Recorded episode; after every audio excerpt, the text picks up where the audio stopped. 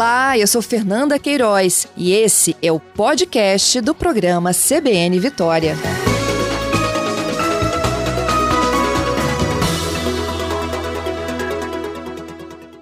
Renan, bom dia. Bom dia, Patrícia. Aliás, eu, eu quero até antes da gente começar a conversar, falar de uma particularidade, porque o Renan é o embaixador da Planejar aqui no Espírito Santo. Renan, conta isso pra gente. É, exatamente. A Planejar é a Associação Brasileira de Planejadores Financeiros Pessoais. Ela representa a certificação americana CFP, que é de Certified Financial Planner. E ela fica em São Paulo e trabalha com embaixadores em diferentes estados do uhum. país. Eu sou embaixador aqui no Espírito Santo desde 2015. Que legal. Bom, ah, como embaixador, como planejador financeiro, é claro que você tem toda a autoridade para conversar com a gente sobre o assunto. E a primeira pergunta que eu te faço, Renan, é sobre o hábito do brasileiro. O brasileiro tem ou não tem bons hábitos no seu sistema, no gerir o seu financeiro? Então, eu diria que não é uma questão é, somente do brasileiro, mas do ser humano em geral, ele não tem um, um hábito de se planejar, né, um hábito de, de incluir boas práticas ali, principalmente no que tange as suas finanças. Né? O brasileiro, em especial, é, nunca teve educação financeira, mais recentemente a educação financeira está se tornando uma disciplina obrigatória é, no ensino médio, né? isso foi um trabalho de bastante tempo do Banco Central para que isso fosse aprovado, e isso foi aprovado. E no ensino fundamental, cada estado, mais recentemente o Rio Grande do Sul aprovou isso, né? Teve até uma, a polêmica a Luciana Genro, que, que foi contra o, o, a adesão né, da obrigatoriedade do ensino de educação financeira no ensino é, fundamental. É, então, o fato do brasileiro não ter a obrigatoriedade do ensino de educação financeira é, no seu ensino, né, faz com que a gente tenha menos acesso e isso prejudica, obviamente, é, ao lidar com suas finanças. Então, realmente o brasileiro não tem o hábito, né, é meio que vai vivendo, né, deixa a vida me levar e as coisas vão se ajustando. Agora, o pai, baseado nisso que você falou, né, o, o pai endividado, o filho necessariamente precisa crescer e ter os mesmos hábitos do pai, ou ele, no decorrer da adolescência, da fase adulta, ele já começa a perceber e não cometer os mesmos erros? Ele pode aprender sozinho ou o exemplo do pai é o que conta mais? Então, a gente sabe que o exemplo tem um peso considerável. Né? Então, o fato de você ter dentro da sua casa uma pessoa que é a sua referência, né? que são seus pais, terem esse hábito, a probabilidade de que isso é, se torne algo, é, um hábito seu também é maior. Então, assim, o exemplo não é um exemplo positivo e acaba que isso pode recair. Mas também isso pode ser é, um exemplo do que não fazer, uhum. né? Muito mais do que o exemplo do que fazer. Então, assim, eu vou eu vou ser igual ao meu pai, só que ao contrário. Então eu vou, eu vou cuidar das minhas finanças. Então é, isso pode provocar o efeito inverso. É, mas em geral a gente recomenda que, que você parte, parta do exemplo positivo, né, uhum. e não do exemplo negativo, que aí vai ser bom para todo mundo. Né? Vai é. ser bom para os pais, vai ser bom para o filho, é, porque você partir de um exemplo negativo, não necessariamente isso vai fazer com que seu filho né, siga o exemplo positivo. Uhum. Agora, existem aquelas pessoas que não sabem viver de outro jeito, se não endividadas? Existe, né? Inclusive, a, a, existem muitas tentações no meio do caminho. Né? O próprio mercado né? incentiva o consumo das pessoas. Então, a depender do perfil daquela pessoa, né? É uma pessoa que valoriza a, a sua felicidade, o presente, né? E aí o futuro a Deus pertence. Eu quero curtir o hoje.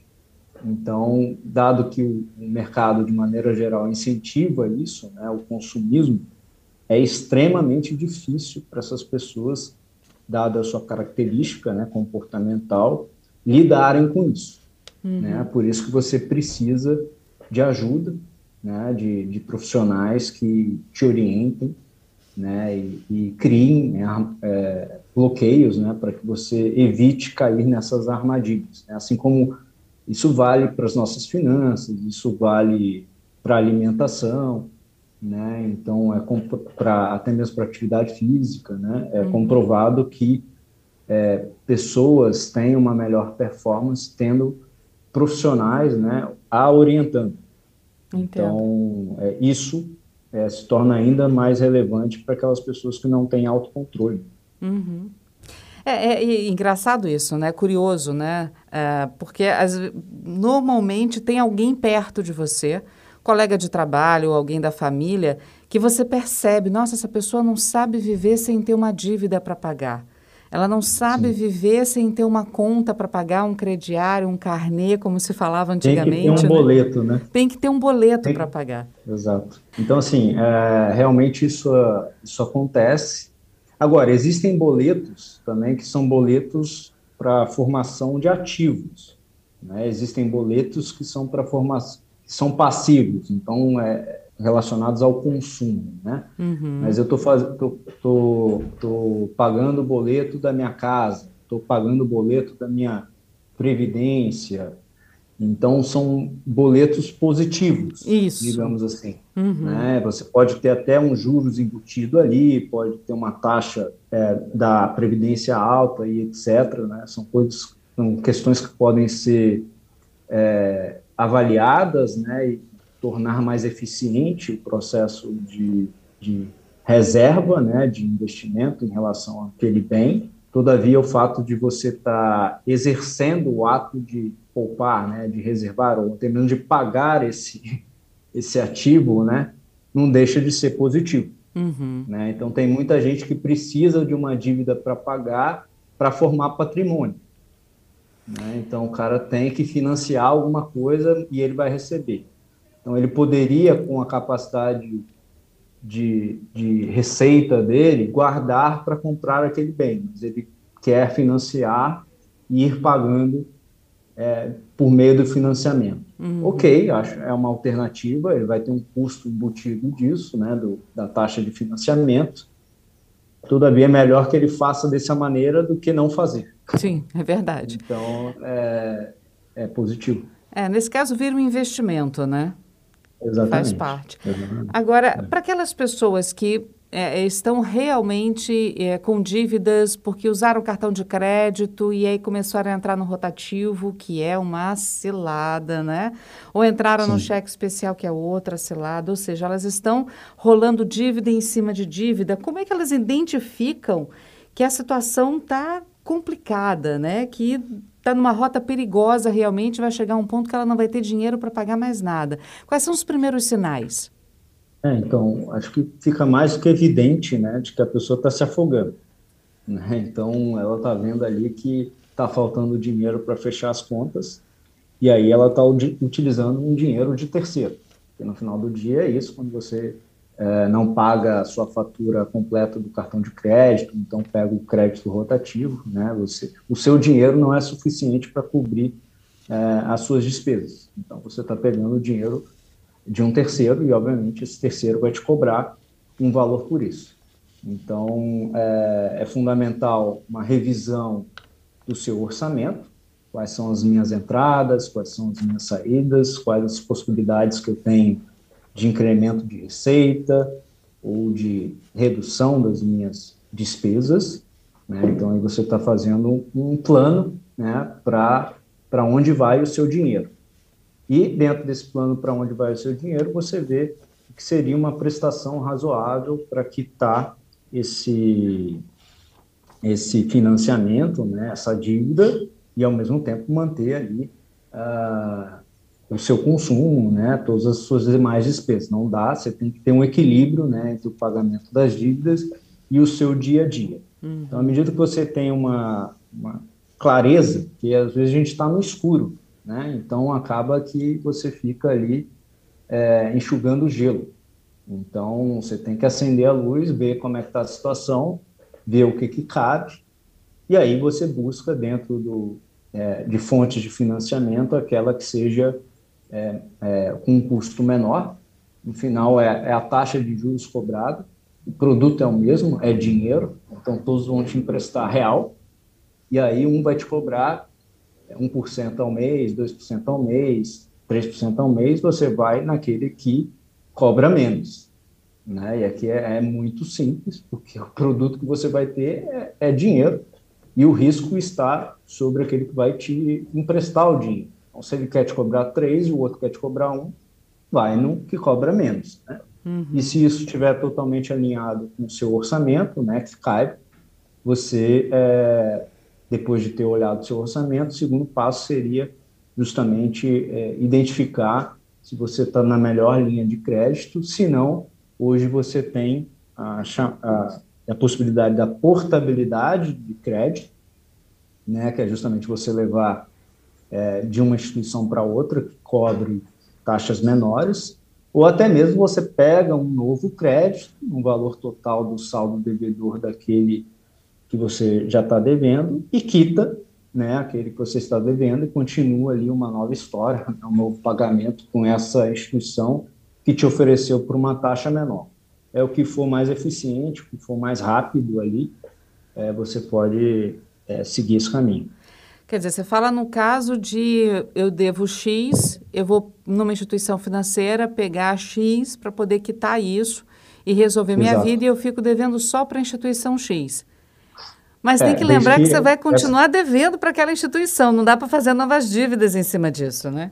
É, na verdade, o que você deve observar é o seguinte: o saldo devedor, né, eu devo 10 mil, né, que uma instituição me cobra 3% ao mês sobre esses 10 mil. Eu posso é, conseguir uma linha de crédito de uma outra instituição que me, que me forneça esses 10 mil reais, mas que, que me cobre 1%. Uhum. Então, ok, você continua com a dívida. Obviamente, o custo desse financiamento teve uma redução significativa. Sim. Né, de 3% caiu para 1%. Isso é, vai se refletir na, no pagamento mensal. Então, Sim. a sua prestação pode haver uma, uma redução e uma redução esta que caiba dentro do seu orçamento. Uhum. Né, lembrando que é, o primeiro ponto é justamente identificar como está rodando o seu orçamento, o que, que cabe. Não adianta eu pensar que eu vou pagar do dia para a noite esse orçamento e não vou viver. Você vai precisar é, conciliar as coisas, né, o seu consumo e o pagamento dessa dívida. E aí é importante você identificar o que é possível dentro do seu orçamento, para daí então partir para soluções dentro do, do crédito que você é, deve pagar aí. Uhum.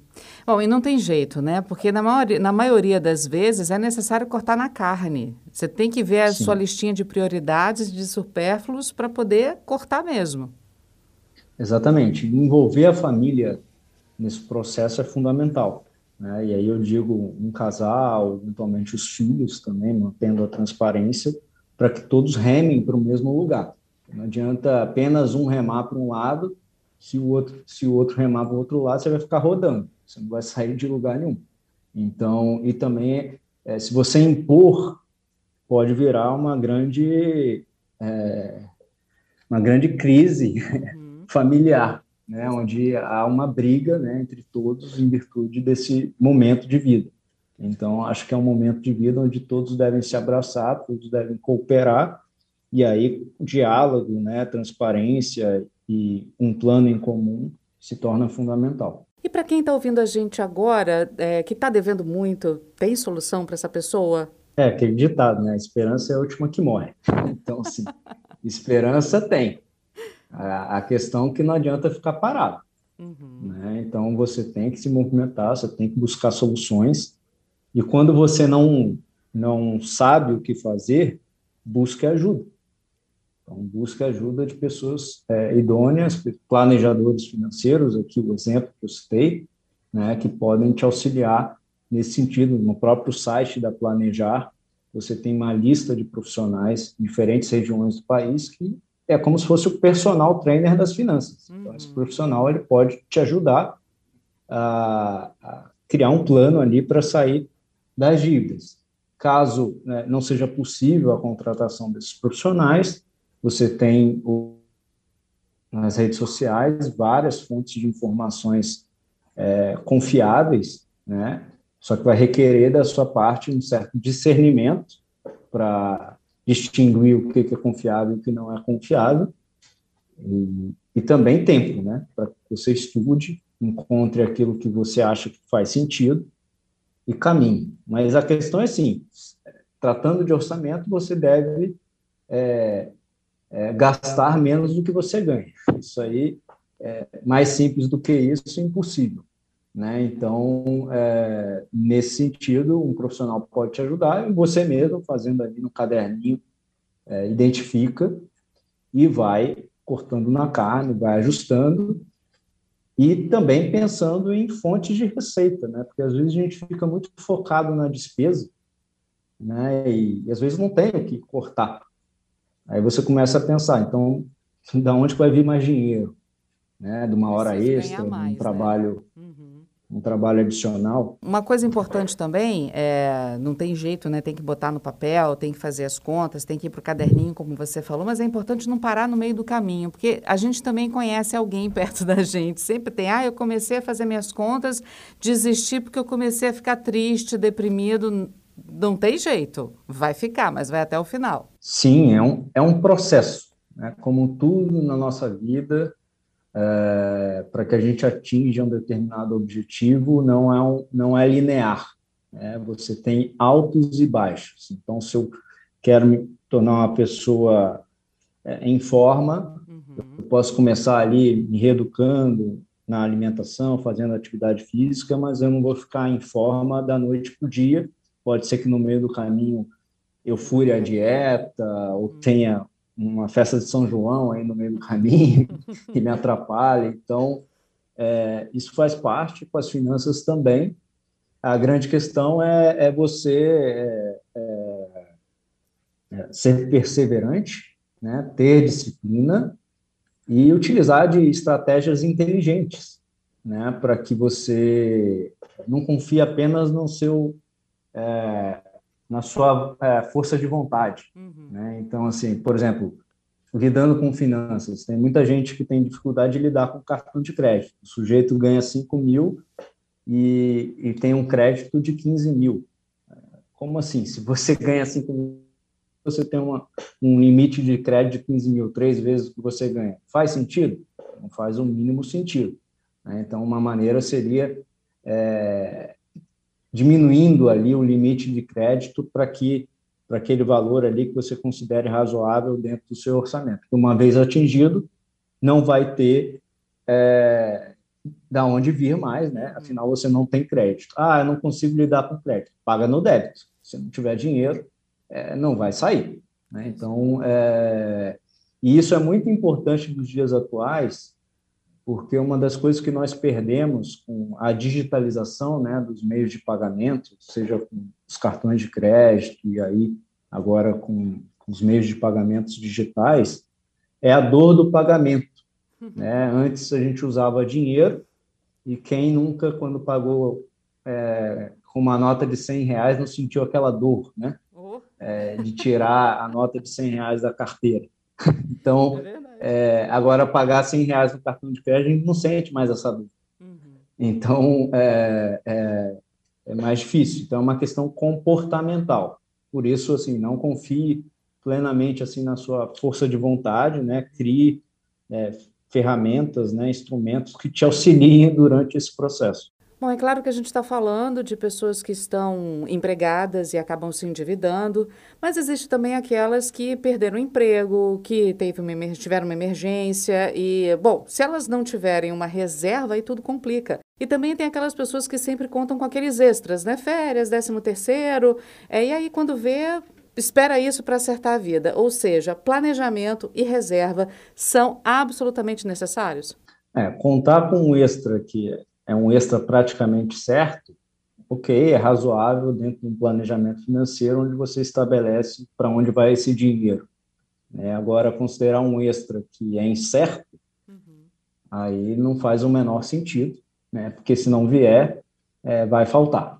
Então, é, dentro do processo de, de planejamento, de melhores práticas, né, a gente está falando aqui de coisas previsíveis, né? E como você se planejar para o que é previsível.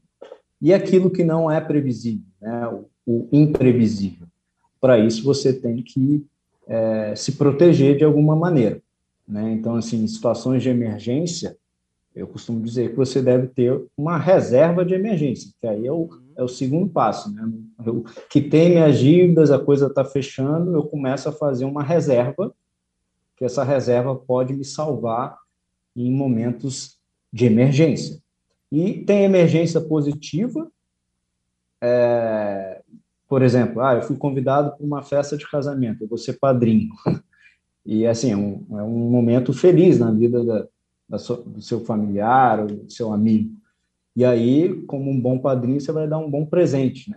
Então, essa reserva de emergência pode te ajudar é. nesse sentido.